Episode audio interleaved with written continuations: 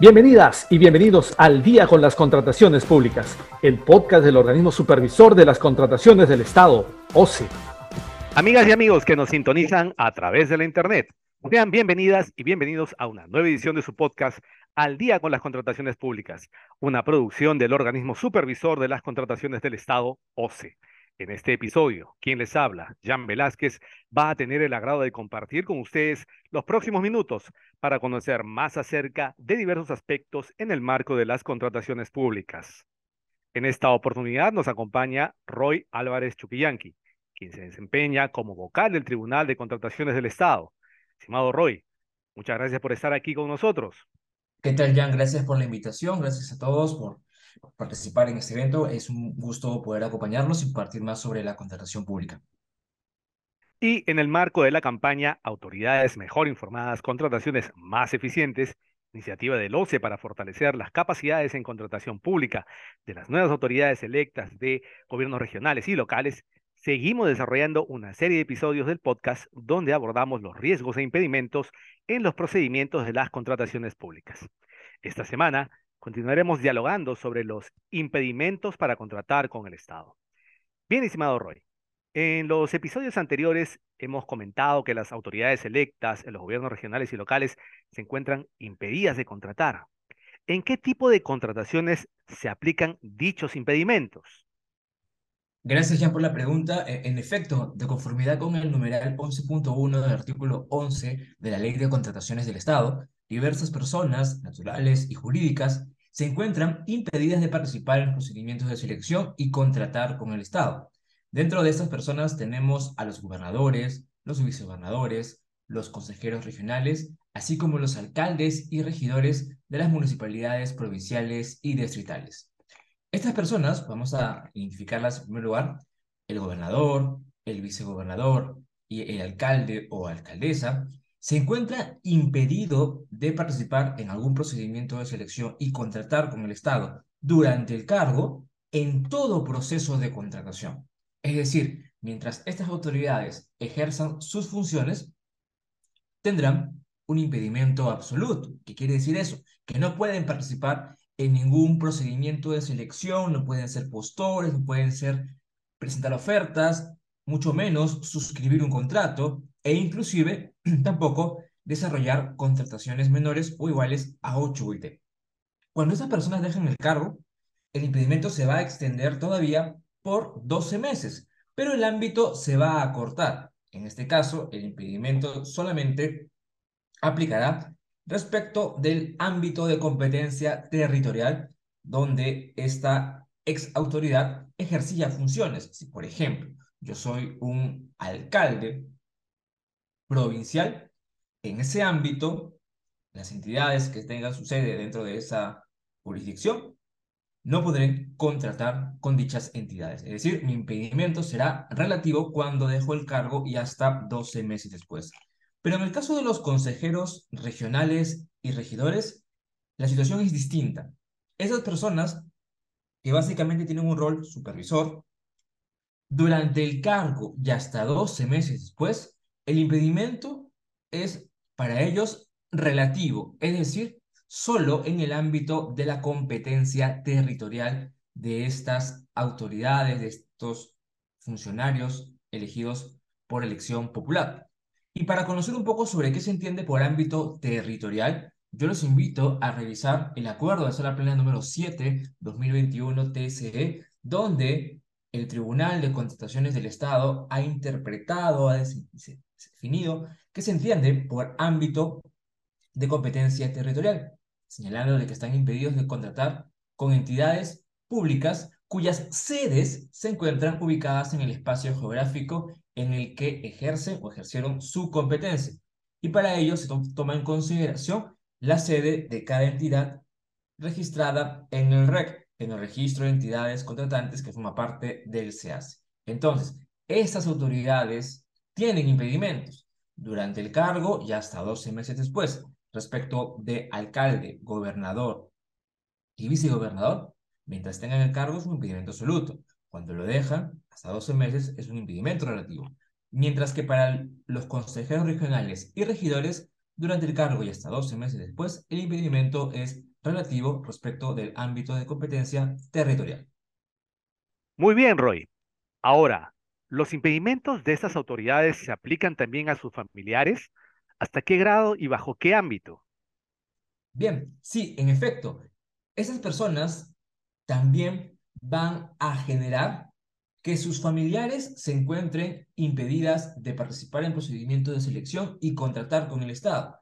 El artículo 11 de la Ley de Contrataciones del Estado señala que estarán impedidos el cónyuge o conviviente y parientes hasta el segundo grado de consanguinidad y segundo grado de afinidad. Cuando hablamos sobre el grado de consanguinidad, nos referimos a este parentesco que existe entre personas que pertenecen a la misma familia, las cuales están unidas por un vínculo genealógico natural, que es una relación determinada por la línea de sangre que hay entre ellos. Mientras que cuando nos referimos al grado de afinidad, esto hace referencia a la relación que hay entre personas de una misma familia, pero que no comparten vínculos directos de sangre.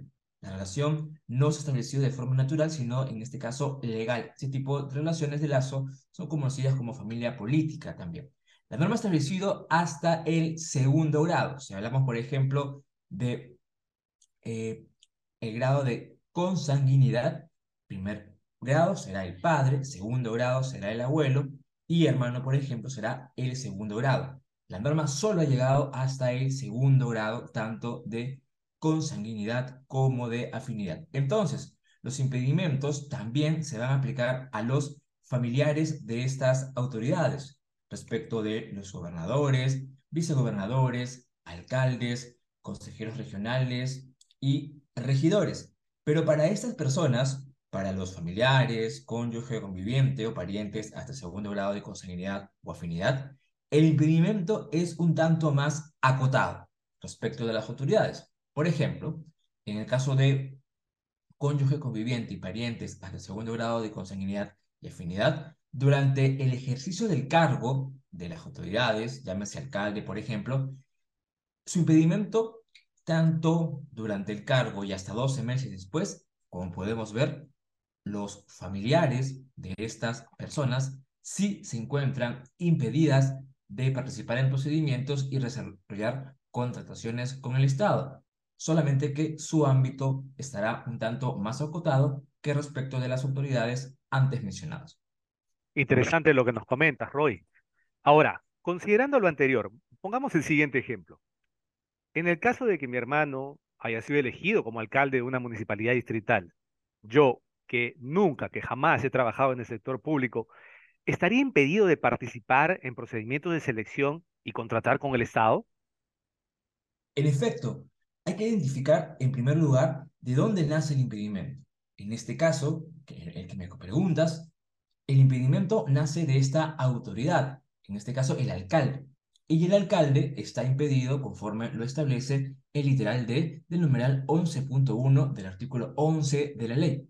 Entonces, esta persona, el alcalde, está impedido y como hemos mencionado, tiene un impedimento absoluto mientras tenga el cargo y un impedimento relativo mientras lo deja y hasta 12 meses después. Ahora bien, respecto de la persona, del familiar de este alcalde, hay que identificar si se encuentra dentro de las condiciones establecidas en la normativa. En este caso, si forma parte de un pariente hasta el segundo grado de consanguinidad. Y en efecto, si revisamos la línea genealógica, el hermano constituye el pariente hasta el segundo grado de consanguinidad. ¿Eso quiere decir? Que en este ejemplo que, que me mencionas, si yo soy el hermano de un alcalde y nunca he trabajado en el Estado, nunca he tenido esa vinculación con el sector público, el solo hecho de ser familiar, pariente hasta el segundo grado de consanguinidad de esta autoridad, hace de que yo también me encuentre impedido para contratar con el Estado o participar en procedimientos de selección. Pero mi impedimento, como habíamos mencionado hace unos minutos, estará un tanto más acotado porque se desarrollará en el ámbito de la competencia territorial de esta autoridad, el ejemplo es el alcalde. Finalmente, Roy, si para evitar mi condición de impedido como persona natural creo o constituyo una persona jurídica, ¿es posible que así pueda contratar con el Estado? Bien, como habíamos mencionado al inicio, los impedimentos no resultan aplicables solo a personas naturales, sino también a personas jurídicas. Vamos a ver que la normativa ha establecido diversas situaciones donde estas personas que se encuentran impedidas, podríamos decir las autoridades públicas y sus familiares, puedan crear, constituir, ser parte de algunas personas jurídicas. Vamos a ver que estas personas jurídicas también se encontrarán impedidas siempre que se cumplan una serie de condiciones que tienen que ver, por ejemplo, con el nivel de representación, el porcentaje de participación en el accionariado, entre otros elementos previstos claramente en la norma y que será materia de análisis en la siguiente oportunidad que tengamos para conversar sobre los impedimentos para contratar con el Estado. Muy bien, agradecemos al abogado Roy Álvarez, vocal del Tribunal de Contrataciones del Estado, por haber compartido con nosotros respecto a los impedimentos para contratar con el Estado, tema que, como hemos mencionado al inicio de este episodio, forma parte de la campaña Autoridades mejor informadas, contrataciones más eficientes, y sobre el cual seguiremos dialogando en futuros episodios. Muchas gracias, Roy. Muchas gracias, Jan. Un saludo para todos los que nos acompañan a través de las redes sociales y sigan, por favor, conociendo más sobre el mundo de la contratación pública. Gracias. Bien, amigas y amigos, esperamos que este episodio de Al día con las contrataciones públicas haya sido de su agrado y sobre todo que la información proporcionada contribuya a lograr contrataciones públicas más transparentes, eficaces y eficientes en beneficio de todas y todos. Y antes de despedirnos, les que pueden seguirnos a través de las cuentas oficiales del OCE en redes sociales, como Facebook, Twitter, LinkedIn e Instagram. De igual manera, pueden encontrar nuestro podcast y todos sus episodios en YouTube y Spotify. Esto ha sido todo por hoy. Esperamos contar con su grata sintonía la próxima semana, en el siguiente episodio de Al día con las contrataciones públicas. Hasta entonces.